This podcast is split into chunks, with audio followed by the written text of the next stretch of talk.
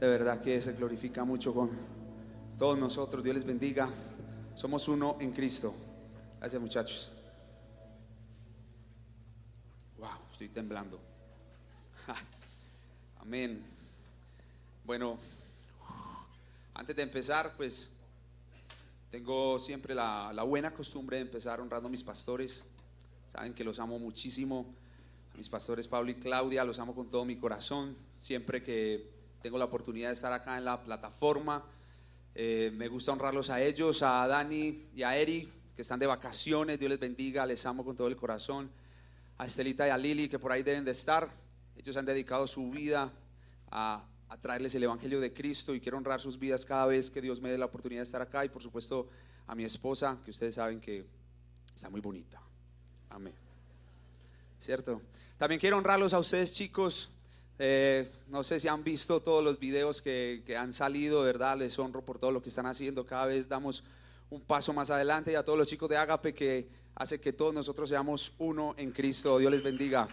Les amo con todo el corazón, de verdad que sí. Bueno, antes de empezar, quería eh, contarles que no sé por qué el Señor antes de elecciones me pone a mí. ¿No se han dado cuenta? Por algo será, ¿cierto? Entonces yo, Señor, ¿de qué vamos a hablar hoy? ¿De qué quieres que hablemos? ¿De qué quieres que, que, quieres decirle a tu pueblo? ¿Qué quieres contarles? Y bueno, en medio de todas esas vueltas que empecé a dar, que empecé a dar, empecé a dar, entonces se me vino una palabra a la mente y es ¿qué vuelta? ¿Ustedes han escuchado ese término? Yo me di a la tarea de, buscar el significado de eso. Mire lo que dice que tan bacano. Dice, en Colombia significa, se pueden googlear ahí, pueden googlear. Dice, negocio, trabajo, encargo, pedido o plan. Por ejemplo, Edgar, oiga, no es Neco, Neco llama Edgar. ¿Qué pasó con aquella vuelta que le pedí? Si la pudo a completar. Así dice, a completar, muy colombiano, ¿cierto? También dice que en el lenguaje callejero dice que expresa asombro o algo es que expresa asombro a algo trágico o asombroso. ¿No han visto? ¿Cierto? tranquilo, tranquilo. Sí, qué vuelta, ¿cierto? Uy, no, qué vuelta, algo asombroso, ¿sí o no? Pero dice que también hay una pregunta ahí en Google, pueden googlearla, dice, ¿qué significa hacerle la vuelta a alguien?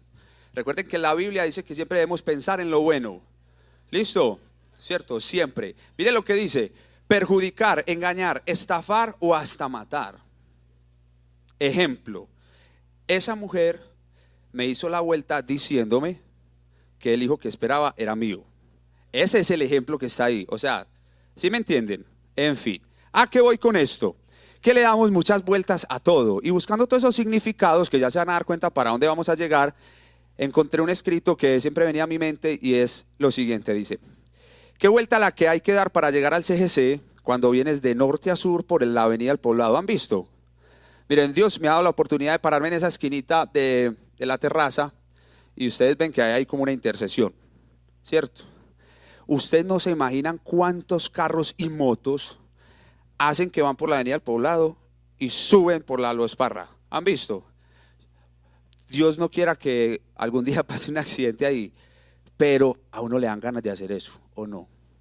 ¿Por qué? Porque tiene que ir hasta la avenida del poblado dar la vuelta y subir. Gracias, Carlos. Eres el. Vea, ahí está la avenida Los Parras, ¿sí o no? Dar la vuelta y subir. Otra vuelta que hay que dar es cuando estás bajando por la de, Los Parras, ¿cierto? ¿Qué tienen que hacer? Tienen que bajar. Pero hay otros que en la curvita de la avenida del poblado suben y se meten al CGC. No les voy a decir quiénes. ¿Sí o no? Pero, ¿a qué voy con eso? Dice lo siguiente, ¿Qué vuelta hay que dar para estacionar y llegar al auditorio? ¿Sí se han dado cuenta? ¿Quién parqueó en el menos cuatro? Eso. Les voy a decir porque eso estaba fríamente calculado. Estábamos muy gordos, no, mentira, no. ¿Qué vuelta la que hay que dar cuando parqueamos en el CGC y tenemos que venir al auditorio? ¿Qué vuelta a buscar en un libro que tiene varios libros, un versículo? Si diéramos menos vueltas, como las redes sociales, que está a un clic, y me superaportan al crecimiento, si más bien no diéramos ninguna vuelta y prendiéramos el televisor y me veo parte de la prédica y después me veo la serie de Netflix, si tal vez no diéramos ninguna vuelta, si tal vez no diéramos ninguna vuelta, esperando, ¿qué pasaría? ¿Qué pasaría si, si llego al menos cuatro y subo con alegría y con gozo todas esas escaleras? ¿Qué pasaría? Y eso que les pusimos ascensor, es que les pusimos. ¿Qué pasaría si yo llego con gozo a dar todas esas vueltas para llegar acá? Si voy por la avenida del poblado y tengo que dar esta vuelta hasta acá. ¿Saben qué es lo que sucede?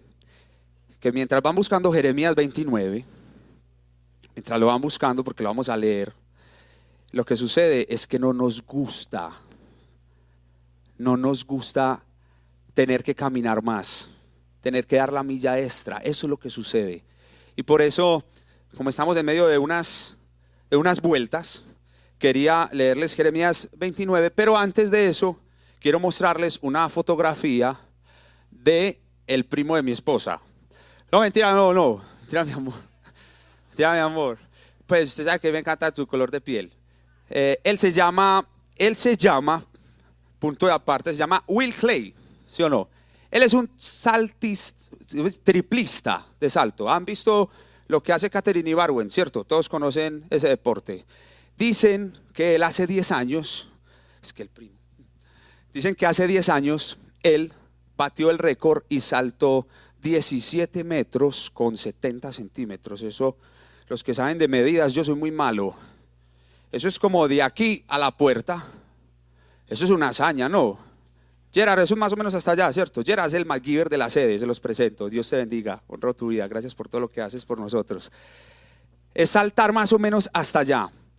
Él, cuando ganó ese premio, miren lo que tenía en la mano. ¿Qué es eso?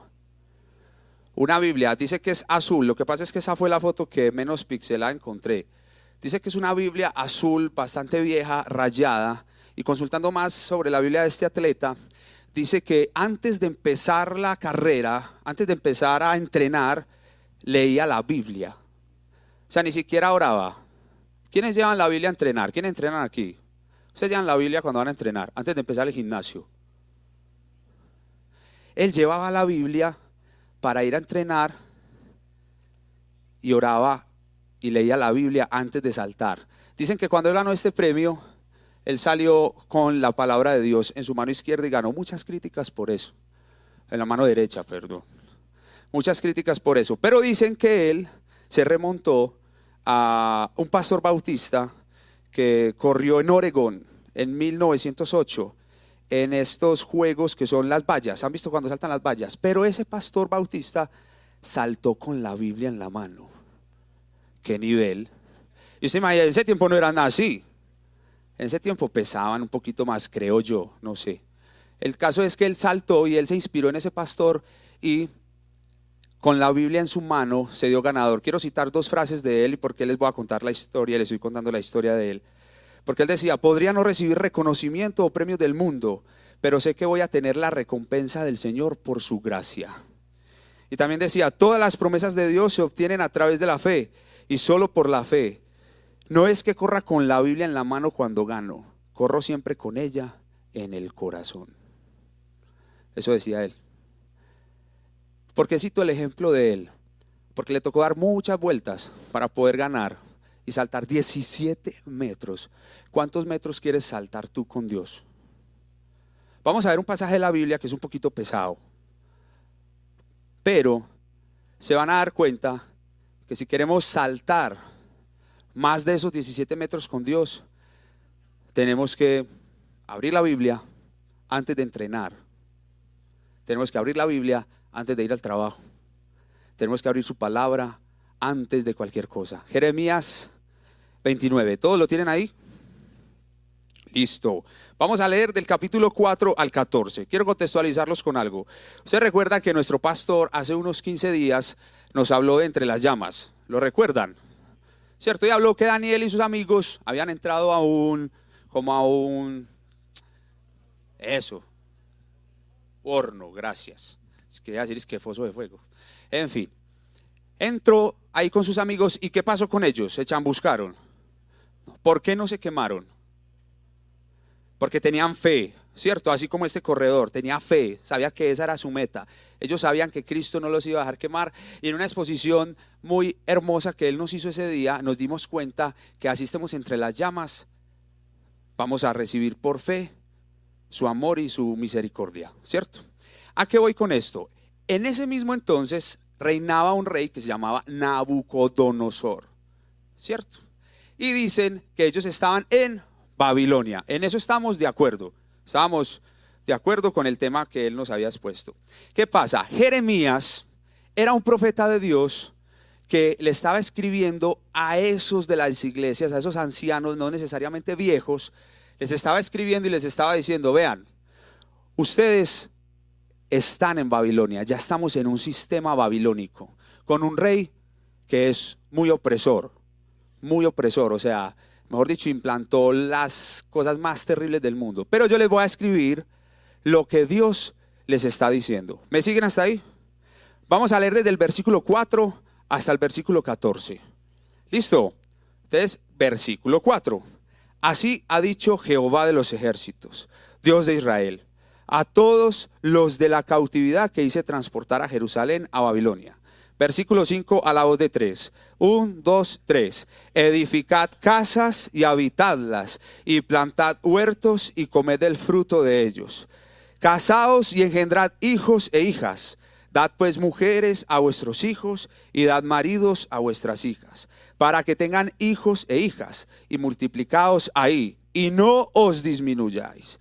Y procurad la paz de la ciudad. Vamos a repetir el versículo 7 a la voz de 3. Un, dos, tres. Y procurad la paz de la ciudad a la cual os hice transportar.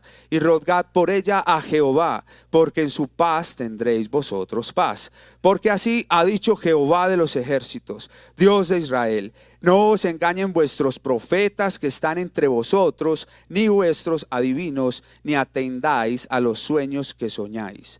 Porque falsamente os profetizan ellos en mi nombre. No los envié, ha dicho Jehová.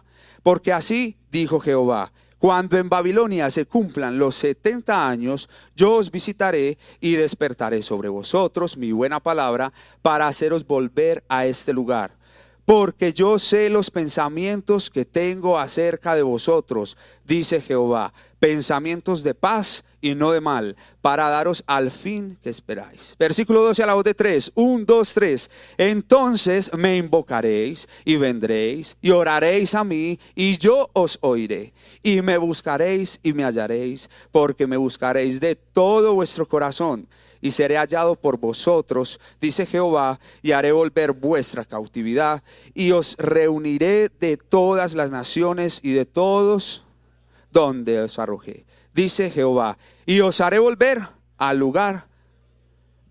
Amén. ¿A qué voy con esto? ¿En dónde estás tú en este momento? ¿En Babilonia o en Jerusalén?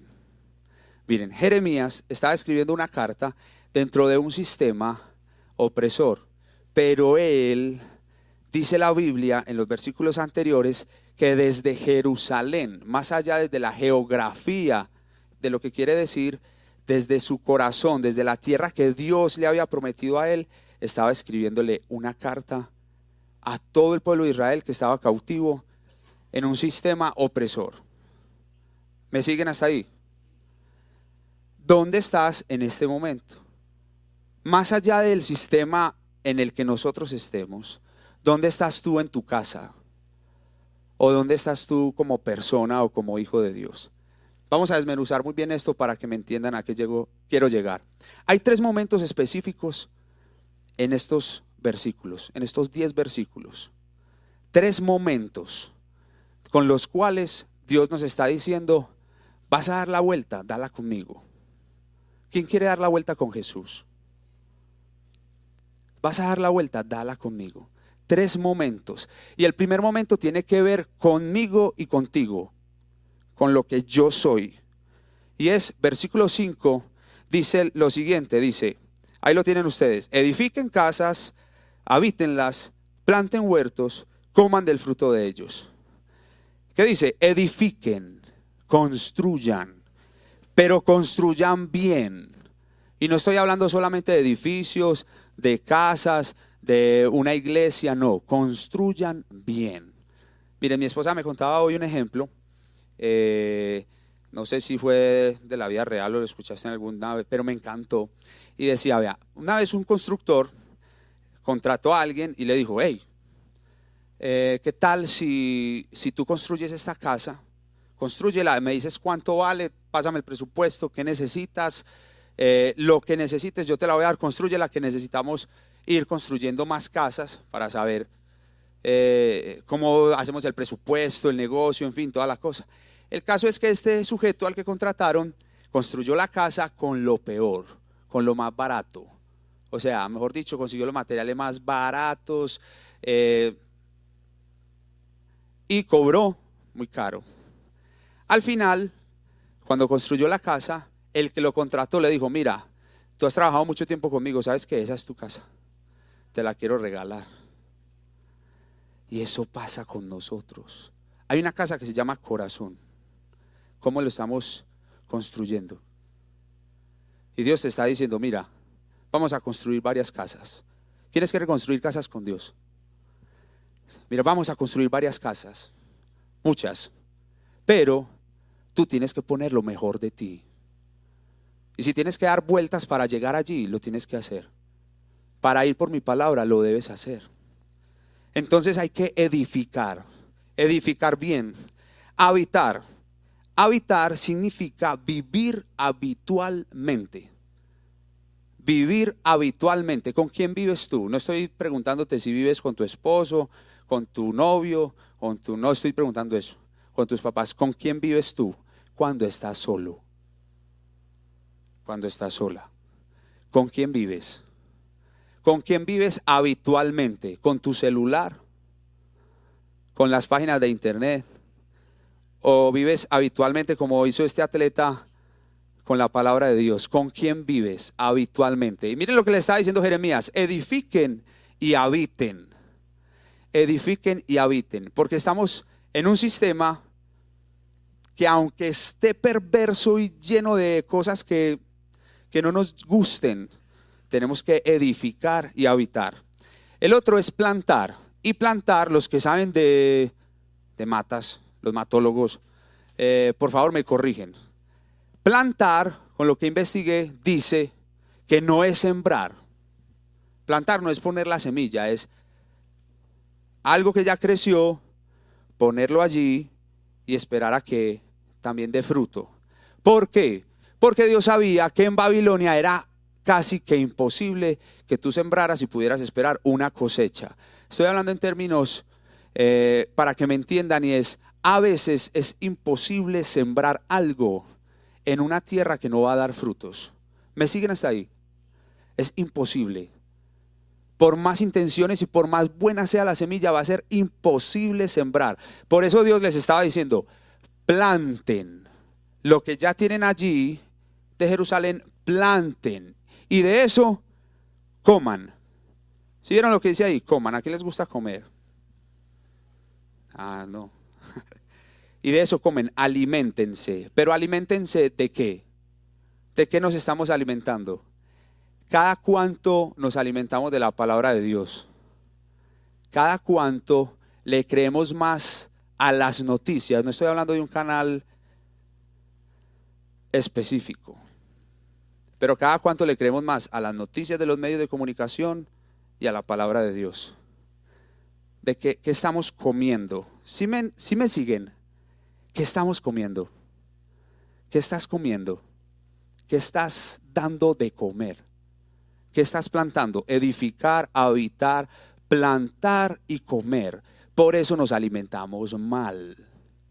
Y por eso me incluyo, la embarramos tanto y perdemos amistades significativas y perdemos la oportunidad de venir al CGC porque nos estamos alimentando de cosas más allá y más allá de este lugar, entiéndame en el ejemplo, nos perdemos la oportunidad de habitar con Cristo. En este primer tiempo, en este primer momento que tiene que ver conmigo, recuerden muy bien, edificar, habitar, plantar, comer, dice multiplíquense. En el versículo 6 dice, casaos y engendrad hijos. Pero eso no quiere decir que entonces vamos a estar engendrando hijos por ahí. Los muchachos me entienden. ¿Qué es lo primero que dice? Casaos, casaos. Así que si quieren engendrar hijos, muchachos, cásense. ¿Sí yo? Cásense. Dice, casados, es un orden, un orden, pero a lo que quiero llegar con esto es que dice, multiplíquense, pero no solamente es multiplicarnos con una reproducción humana, es la reproducción de la salvación. La ¿Quién sabe si va a votar mañana? ¿Están seguros? Sí. No me entendieron la pregunta. ¿Quién sabe si se va a despertar mañana, pues? Ustedes saben si van a despertar mañana. Yo espero que sí. Y espero que vayan a... Pero a lo que yo me refiero es, multiplíquense en la salvación. Ese es el único afán. Multiplíquense en la salvación. ¿Cuál es el complique? De multiplicarlos en la, en la salvación. Yo les he dicho a ustedes muchas veces, Qué bueno que algún día metamos en un problema a nuestro pastor a nuestra pastora y que exista una fila ahí por toda esa loma los parras para entrar y no hay, no hay cupo acá. Muy bacano. Bueno, a mí también me meten en un problema. Pero un problema bueno. ¿Por qué? Porque nos estamos multiplicando. ¿Y a qué voy con esto? En medio de todas las noticias que estamos viendo hoy en día, en medio de lo que estamos sufriendo como país, como hogares, porque en vez de multiplicarnos, estamos restando o dividiendo. ¿Por qué? Jeremías estaba en Jerusalén y estaba diciendo, ley, edifiquen, habiten, planten, coman, multiplíquense. Y en el versículo 7, ¿sabe qué dice? Procuren la paz. ¿De qué? ¿De qué? De la ciudad. ¿Quién ora por Medellín? Amén. ¿Quién ora por el país? ¿Quién ora por los congresistas? Amén. Qué bueno. Dios te bendiga. ¿Quién ora por el presidente? ¿Quién ora por los candidatos a la presidencia? Ay, qué bueno, gloria a Dios. Es una iglesia muy, muy buena. Qué bueno, gloria a Dios, ¿sí o no? Procuren la paz, pero miren, paz no es un sentimiento de tranquilidad. Paz es que todo esté en orden conforme a la voluntad de Dios. Es eso. ¿Te va a haber caos en medio de procurar la paz? Por supuesto que sí. Pero si yo procuro la paz y yo estoy en orden como Jeremías estaba en orden con Dios y escribe la carta a todo Israel, yo voy a estar en orden para darle paz a todos los que me rodean. Y nada me va a sorprender. Lo único que me puede sorprender es Cristo. Punto. Si Cristo te ha dejado de sorprender, evalúa tu devocional. Si el amor de Cristo te ha dejado de sorprender, evalúa. Evalúa tu creencia en Él. No nos puede dejar de sorprender su presencia. En el versículo 8 dice que no debemos de creer mentiras. Pues porque dice lo siguiente. Dice, mire lo que dice. Así ha dicho Jehová a los ejércitos, Dios de Israel, no os engañen vuestros profetas que están entre vosotros, ni vuestros adivinos, ni atendáis a los sueños que soñáis. Líderes, que yo soñé, que me gane el baloto. Amigo, mira, es que yo soñé que me casaba con amigo, amigo, tranquilo, amiga. Es que yo soñé siempre con la palabra de Dios. Y Dios estaba advirtiendo algo muy delicado y es, van a aparecer cualquier sinfín de profetas cualquier sinfín de personas en los medios de comunicación y van a decir que el dólar va a subir a 20 mil o que va a bajar a menos no sé qué y van a decir que, mejor dicho, el Armagedón, ¿cierto? Pero ¿qué dice la palabra? ¿Qué dice? ¿Qué está diciendo la palabra de Dios? ¿Qué les está diciendo? Pasen tiempo conmigo. Miren, si algo quería Dios desde el principio, desde el Génesis hasta el Apocalipsis, es que nosotros lo conociéramos a Él. Miren, me impacta mucho y quiero hacer un paréntesis y es cómo hablaban del Dios de Israel, del, del Dios de Abraham, del Dios de Jacob, cómo hablaba de él y solamente Moisés, solamente Moisés le pregunta cómo te llamas. Dios, ¿tú cómo te llamas?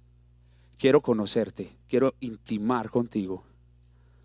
¿Tú le has preguntado alguna vez a Dios cómo se siente Dios? ¿Tú cómo estás? Hola Dios, ¿cómo estás? ¿Cómo te sientes? ¿No les parece muy lindo eso? que te puedas arrodillar y le digas, Dios, ¿tú cómo te sientes? Háganlo. Les aseguro que van a vivir la aventura más grande que hayan podido vivir. Dios, ¿tú cómo estás? ¿Qué sientes? ¿Qué opinas de esto? Y ahí vamos con lo otro. Esos puntos que son edificar, habitar, plantar, comer, multiplicarse, procurar la paz y creerle solo a Dios, tienen que ver conmigo. Ese es el primer momento. ¿Estamos hasta ahí? Y eso se resume en una palabra muy grande que es obedecer. Obediencia. Es difícil a veces, pero si nos morimos a Cristo, no. Con Cristo estoy juntamente crucificado. Y ya no vivo yo, más Cristo vive en mí. Y lo que ahora vivo en la carne, lo vivo en la fe del Hijo de Dios, el cual me amó y se entregó a sí mismo por mí. Fácil. Eso decía el apóstol Pablo. Cuando me muero a mí mismo, fácil. Entonces, obediencia. Primer momento. Segundo momento. El segundo momento tiene que ver con Dios. Y ahí, en ese momento, hay algo muy especial que quiero que me sigan para la bomba que el Señor nos tiene en este momento y es, ya no espero, ya no estoy esperando tanto, sino que estoy viendo la obra de Dios. ¿Cuántos de ustedes esperaron por venir a este lugar? Cuando por fin se estaba construyendo, ¿qué llegó? Una pandemia. ¿Y cuántos de nosotros no soñamos con estar en este lugar? Como poder volver a este lugar, que poder estar juntos, más allá de, de, la edificación, de que pudiéramos estar juntos, de que nos pudiéramos ver, es soñar eso, tiene que ver con Dios, ya no estar, sino ver la obra, y vemos la obra en todo lo que estamos aquí. Y el versículo 10 dice que Dios nos visitará, nos visitará, pero nosotros no queremos solo una visita. ¿O ustedes quieren que Dios solamente entre y ya? ¿Qué le vas a ofrecer para que se quede? Una bandejita paisa.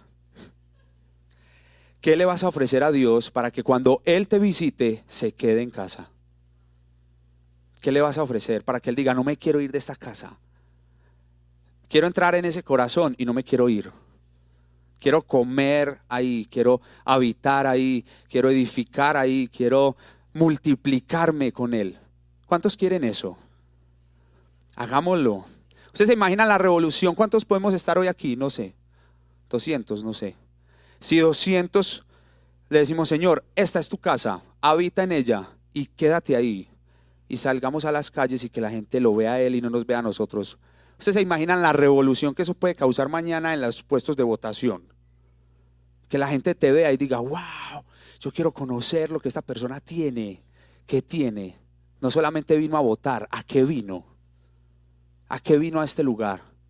Oh, wow, yo quiero conocer a esta persona en su trabajo, que hace que todo sale no tan bien a veces, pero está gozoso, está en el menos cuatro y sube feliz, cantando alabanzas, ¿cierto? ¿Qué, tiene? ¿Qué tiene esta persona? Que yo quiero saber qué, qué hace. Y es que sabe que Dios lo visitó, pero hizo tan, obedeció de tal manera que Dios se quedó ahí con él. Luego dice, despertará sobre nosotros la buena palabra. Está en el versículo 10 despertará sobre nosotros la buena palabra. Y aquí quiero detenerme en algo y es, miren, nosotros podemos venir a la iglesia, podemos venir a la célula, podemos venir a la reunión de movimiento, podemos venir a cuanto congreso se nos atraviese. Pero si no buscamos la presencia de Dios, ¿sabe para qué sirve eso? Y él dice ahí, en el versículo 10, que eso es lo que más me impacta, dice, despertará sobre nosotros la buena palabra. Es como si todo esto que tú haces y vienes aquí a los seminarios y vienes a la célula y todo lo que estás estudiando no se queda solo en la letra, sino que entra la presencia de Dios y ¡pum! ¿No les parece muy bacano?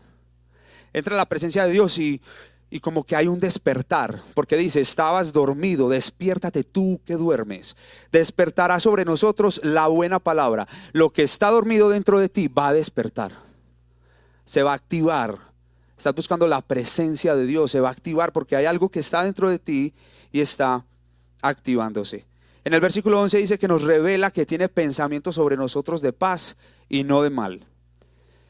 Hay un ejemplo de, hay un pastor en Puerto Rico él tiene un ministerio con jóvenes y él cuenta que eh, su hijo, como de dos o tres años, atraviesa la calle y un tipo en una camioneta lo atropella y su hijo muere.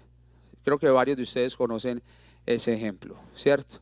Él dice que por unos años estuvo luchando mucho y peleando mucho y, sufriendo bastante por lo que eso sucedió, porque su hijo murió a causa de, un accidente automovilístico. Pero hoy por hoy, el que conducía el carro y atropelló a ese niño es la mano derecha de ese pastor. Y evangelizan un montón de partes en, en Centroamérica, no recuerdo muy bien su nombre, pero lo pueden buscar. También tengo un ejemplo de un amigo, hace unos meses conocí un amigo que que creo que muchas personas le han pagado mal, muy mal. Y creo conocerlo y, conocerlo un poco, su corazón, inclusive han llegado a amenazarlo de muerte. Y saben que, qué rabia, es como si nada. Los perdona fácilmente. Es más, me da más rabia a mí y los perdona y hace negocios con ellos y no guarda rencor en su corazón y hace país y hace nación y está con las personas. ¿A quién estás recordando en este momento que no puedes ni ver? Y Dios te está diciendo en ese versículo 11, te está diciendo, te estoy revelando mis pensamientos, te estoy diciendo, hey, ven, me estás preguntando cómo estoy, me estás preguntando cómo, cómo me siento. Ven, yo quiero revelarte cosas que no le voy a revelar a ninguno te voy a revelar cosas que, mejor dicho, no para que vaya y los publique, no, tranquilo. Pero ven, yo te voy a contar yo cómo me siento. ¿A no les parece muy bonito si Dios les pregunta, les cuenta, no les pregunta, les cuenta, y sabes qué, me siento así. Quiero que tú vayas, quiero que tú seas una, un agente de multiplicación. También dice que si lo invocamos, vamos, oramos y Dios oirá. ¿Lo recuerdan? Y Dios oirá, sin estorbos, fluidamente, confiadamente, acercados al trono de la gracia. Ese segundo momento tiene que ver con una palabra o con dos palabras y es confía. Él confía. ¿Cuántos quieren que Dios confíe en Él? Que Dios confíe en ti. ¿Tú quieres que Dios confíe en ti? Hazte digno de confianza de Dios. Intima con Él. Digno de confianza que seas digno de confianza. Ese segundo momento es que Él confía en nosotros. Hay un tercer momento que ya vamos a ir terminando para que oremos, y es Dios conmigo. O sea, Dios conmigo, Dios contigo, Dios con todos. Puede sonar como a cliché, pero hay un tercer momento y es muy bajano. En el versículo 13 dice, si busco, lo encuentro, porque lo busco de todo corazón. Y miren, las personas no se van de la iglesia porque no amen a Dios. Las personas se van de la iglesia porque no aman a Dios sobre todas las cosas. Pero si yo lo busco de todo corazón, eso quiere decir que yo tengo que buscar a Dios por encima de lo que amo. Si amas mucho tu pecado, no vas a buscar a Dios de todo corazón. Es más, hasta por encima de tu familia. Búscalo. Él te va a responder. ¿Cuántos quieren que Dios les responda? Que Dios les responda, pero no con lo que tú quieres que te responda, sino con lo que Él quiere revelarte. Que te vuelvas digno de confianza. Dile, Señor, yo soy digno de confianza. Yo soy digno de confianza. Yo quiero que tú me reveles lo que quieres. Que tú me reveles qué ha de venir para prepararme y estar contigo.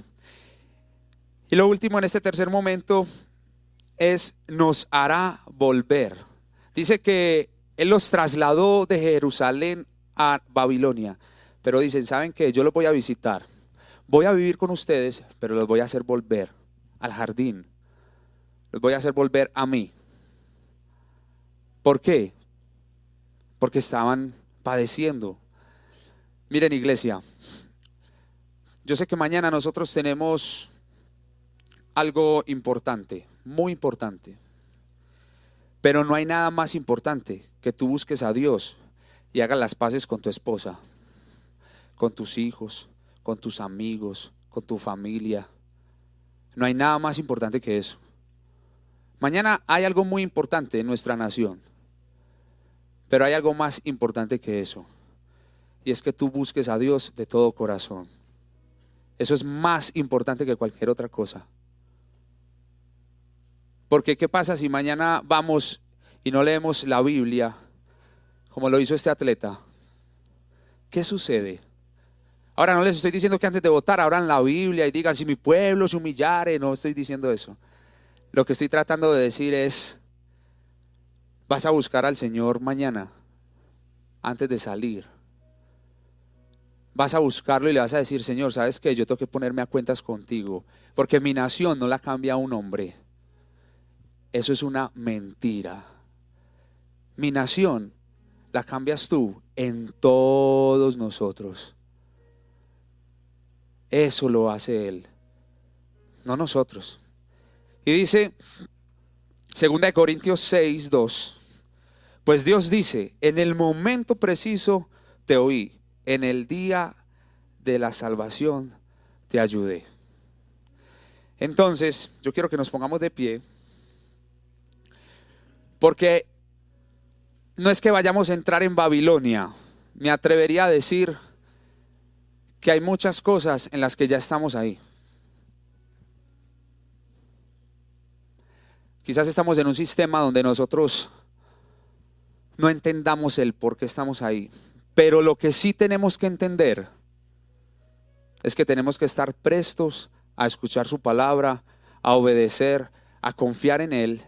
Y ese tercer momento se resume en intimidad. Intimidad, obediencia, confianza en nosotros, intimidad con Dios. Miren, antes de que oremos, yo quiero pedirles de corazón y es, busquemos a Dios. ¿Cuántos realmente se quieren comprometer conmigo hoy aquí en buscar a Dios? Busquémoslo. Y con tu mano levantada, dile, Señor, yo te quiero buscar de todo corazón. Dile, Señor, muéstrame yo, yo que tengo en mi corazón que te impide el paso a ser el primero. Muéstrame, Jesús. Dile, Señor, antes de orar por mi nación, quiero orar por mi casa, por mi corazón, por mi familia. Dile, Señor, quiero orar por todo lo que hay a mi alrededor. Dile, Señor, que primero mi casa y yo te sirvamos y luego entendamos que somos uno en Cristo Jesús. Bueno, antes de que esto siga, yo quiero llamar a mi pastor que Él pueda orar por nosotros, queremos orar por nuestro país, queremos orar por, por todo lo que, lo que el Señor está haciendo y queremos, sabemos que, que la oración tiene mucho poder. ¿Quiénes creen que la oración tiene mucho poder? Amén. Entonces, como todos creemos eso y sabemos que Dios va a hacer un milagro y sabemos que Él está en todas las cosas hechas por Él, antes de que de que te entregue el micrófono, pues obviamente honrar tu vida. Creo que, que Dios nos ha modelado la excelencia a través de ti. Y, y, por eso quería que Él cerrara en oración hoy antes de que cantáramos esta canción. Y, y creo que ha sido un padre para muchos, tú sabes que para mí también. Pero hay algo muy poderoso que puedo percibir hoy aquí y es, ¿qué tal si todos nosotros nos unimos a la oración? que Dios va a hacer a través de Él por nuestro pueblo. Y nos humillamos, humillémonos ante Él. Y dejemos lo que cante a través de nosotros. Y que podamos honrar no solo la vida de nuestro pastor, sino honrar la vida de Dios. Que lo honremos a Él. Amén, amén. Oh Dios, bendito seas,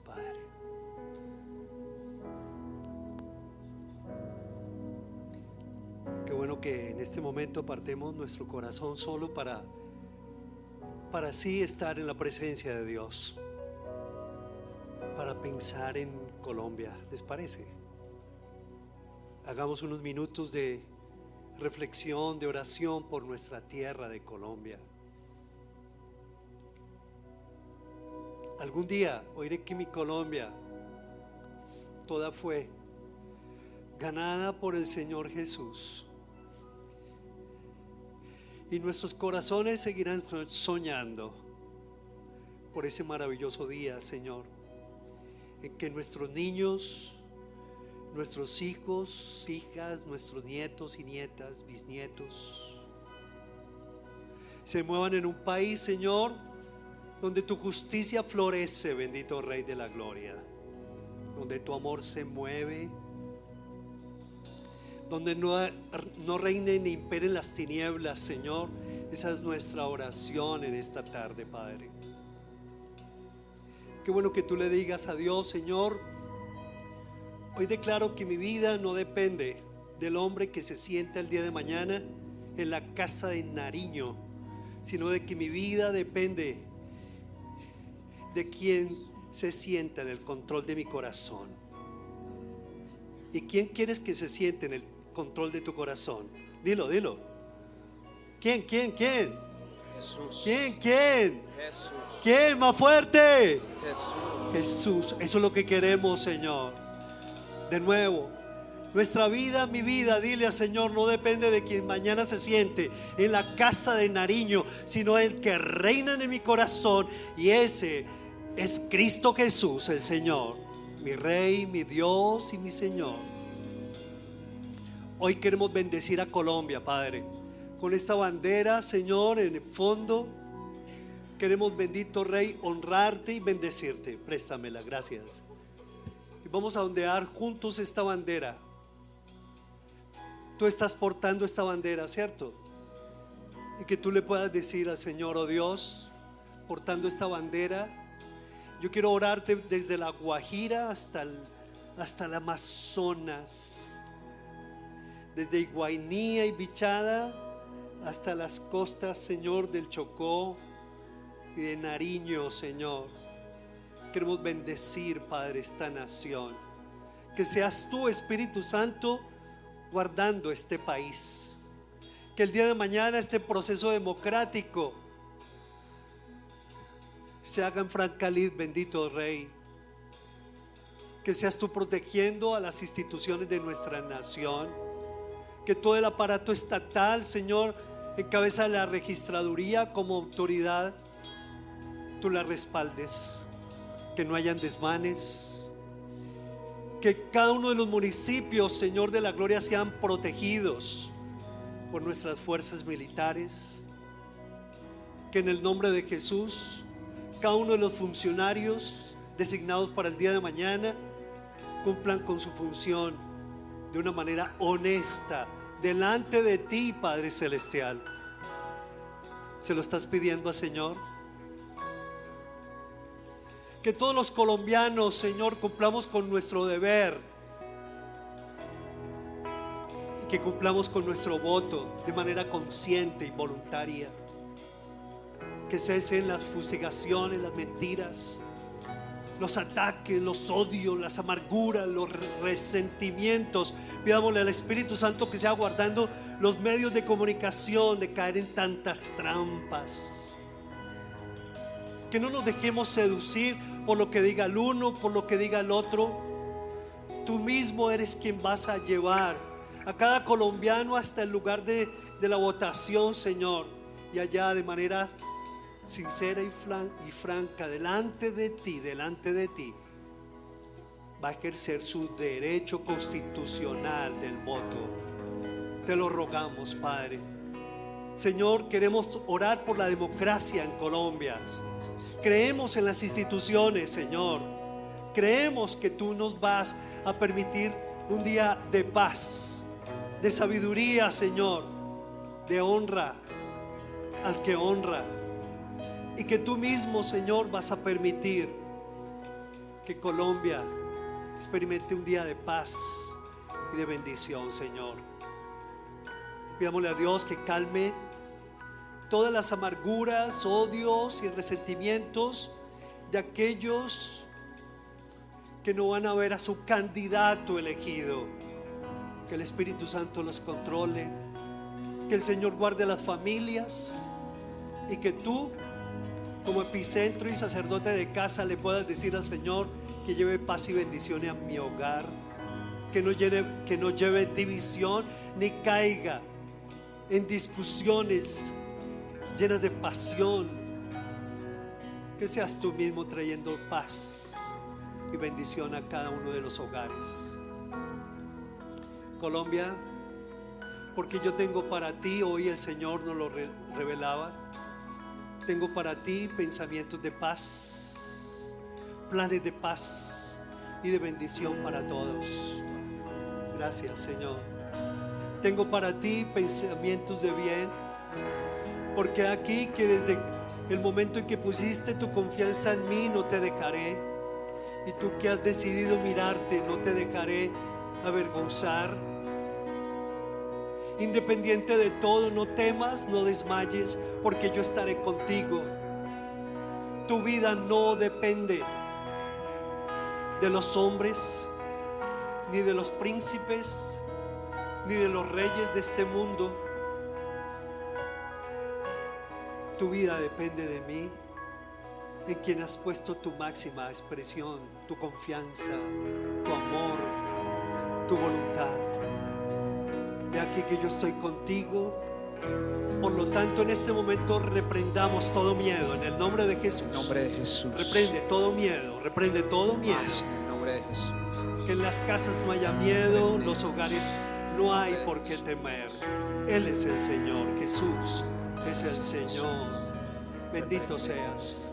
Hay paz, hay bendición. Tú guardarás en completa paz aquel cuyo pensamiento en ti persevera, porque en ti ha confiado. Señor, bendecimos a nuestra nación, Padre amado. Bendecimos aún el presidente que tú vas a permitirnos en Colombia. Bendícelo En desde de ahora. Jesús. En el nombre de Jesús. Bendícelo, bendícelo, bendícelo, bendícelo. Sí, Señor. Tú eres sabio y todopoderoso. Tú eres. Anhelamos que sea el candidato que tú nos has mostrado. Pero independiente de todo, lo bendecimos en el nombre de Jesús. Porque nuestra confianza no está depositada en ninguno de ellos. Está puesta en ti, Señor, Creador de cielos y tierra. Bendito seas, Padre amado. Santo eres tú, Señor. Vamos a darle un fuerte aplauso al Rey Jesús.